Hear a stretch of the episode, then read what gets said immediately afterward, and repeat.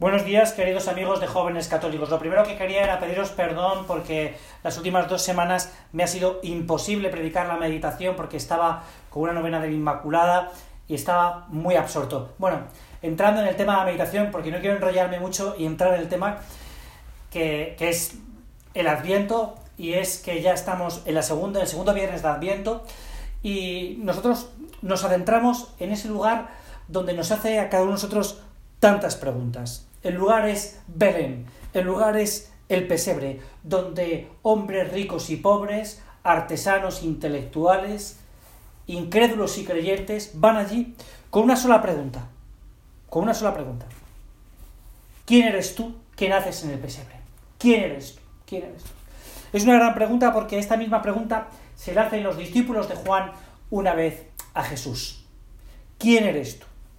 Y Jesús responde a los discípulos, id y haced saber a Juan lo que habéis visto y oído. Los ciegos ven, los cojos andan, los leprosos son, son limpiados, los sordos oyen, los muertos resucitan, y a los pobres es anunciado el Evangelio. Al portal vamos a ver al hombre que hace milagros. Y esto es un tema fundamental. Este es a quien vamos a ver al portal de Belén, el hombre que hace milagros. Claro, la gran pregunta es, ¿es que hay algo imposible para Dios? ¿Hay algo imposible para Dios? Pues mira, esta es la misma pregunta que le hace Sara y Zacarías. Ponen en duda el poder de Dios. Ante dos embarazos, el embarazo de Sara, ya soy mayor, y Zacarías ante el embarazo de su mujer Isabel, que también está mayor. Las que ya se consideraban estériles, en cierta medida como María, que había, se había declarado virgen. Y es que la fe, la fe se demuestra en los imposibles. En los imposibles. Lo imposible, ahí es donde está. El hombre que hacía milagros. Jesús, el que está en el portal de Belén, es quien hace los milagros. Quien hace los milagros. Pero ¿cuáles son los milagros de Jesús? Curar Jesús es quien cura las heridas. Las heridas del corazón, esas amarguras, rencores y sinsabores que hacen que nuestro corazón muchas veces esté entristecido. Dios a no, quiere, no viene a traer amargura, sino que viene a traer esperanza. No viene a traer castigo, sino que viene a traer salvación. Dios no es un tirano, Dios es un padre. Y esto tenemos que darle muchísimas vueltas. Dios no es un tirano, Dios es un padre. Dios ha venido a levantarte, a liberarte, a sanarte, a renovar tu corazón y cubrir tu vida con la inmensidad de su gran amor. Esto es a lo que viene Dios, a lo que viene Dios. Y de ahí no podemos salir, ¿no? De ahí no podemos salir.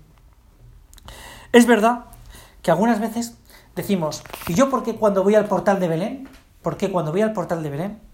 Eh, cuando voy eh, encuentro un cierto silencio, algo de soledad y mucho frío. ¿Por qué? ¿Cómo es que hay momentos en que la Navidad se puede convertir en momentos tristes? Bueno, esto es bastante más sencillo de lo que parece. El problema no está en el portal.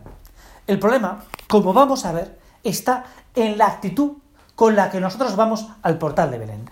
Y vamos a poner un pasaje del Evangelio que es muy conocido, pero que nos va a ayudar a clarificar. Nos va a ayudar a clarificar. El pasaje del Evangelio es la posible primera acogida de, en la casa de Betania. Jesús, que posiblemente iría a Jerusalén porque está muy cerca de Betania, en la casa donde duerme bien, donde es bien acogido, la primera vez encuentra al Señor que a lo mejor aparece de improviso y se encuentra que le recibe Marta. Marta la cendosa. Le recibe, le pone en su habitación, le prepara las cosas y mientras María, María se queda junto al Señor, mientras que la otra hace de todo, de todo Mira, esto es lo que nos puede pasar a nosotros eh, en esta Navidad. Puede que en esta Navidad dediquemos mucho tiempo a, a, preparar el Belén, que es una cosa buenísima, como nos acaba de decir el Papa Francisco, a ir a casa de los abuelos, al amigo invisible, a los Reyes Magos, a la cena del 24, al cotillón, yo qué sé, a cuántas tonterías, a un concurso de villancicos. Oye, y es que puede que no tengamos tiempo para Dios. Y esto es lo que le pasa a Marta. Marta, al ver que hace muchas cosas, hay un momento que se queja. Se queja ante el Señor. Y le dice, y le dice, nada te importa que mi hermana me deja sola en el trabajo de la casa? Y el Señor le responde, Marta, solo hay una cosa que es necesaria. ¿Es importante la cena de Navidad? Pues claro que lo es. La cena de Nochebuena. ¿Son importantes los reyes? Por supuesto. ¿Quién no desea tener unos buenos reyes? El amigo invisible. El estar con los amigos. ¿Pero es lo prioritario? ¿Es lo prioritario? ¿Es realmente lo importante? ¿O lo importante es cuidar a un recién nacido? Nadie, en su sano juicio, deja a un recién nacido y se va al corte inglés. Nadie. Lógicamente, alguien me podría decir, bueno, pero es que hay tiempo para todo. Le diría, pues sí, claro que hay tiempo para todo. Por supuesto que hay para él. Pero sobre, sobre todo, hay tiempo para él. Y después viene todo lo demás. Porque es Jesús a quien presentamos las amistades. Es Jesús quien nos quita el sueño por las noches. Es Jesús quien recibe nuestras caricias. Este es el verdadero protagonista de la Navidad. El verdadero protagonista de la Navidad es Jesús nativitas decimos. Natividad es el nacimiento. Nosotros lo que celebramos es el nacimiento del Hijo de Dios. Y esto es muy importante porque si no, realmente estamos desvirtuando la fiesta. Y entonces nos volvemos tristes. Porque cuando yo desvirtúo una cosa, cuando la desordeno, cuando no está en su justa medida, entonces es lógico que no me llene. ¿Quién me va a llenar? Me va a llenar Jesús.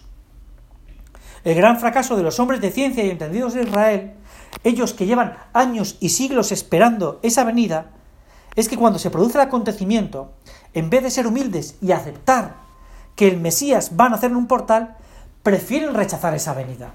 Oye, la salvación viene de un pobre. Es increíble, es increíble. Porque es así. Y esto a veces a los que hemos, los que tenemos un corazón rico en, en bienes, no nos damos cuenta de que ir a Belén es ir a la pobreza y al desprendimiento.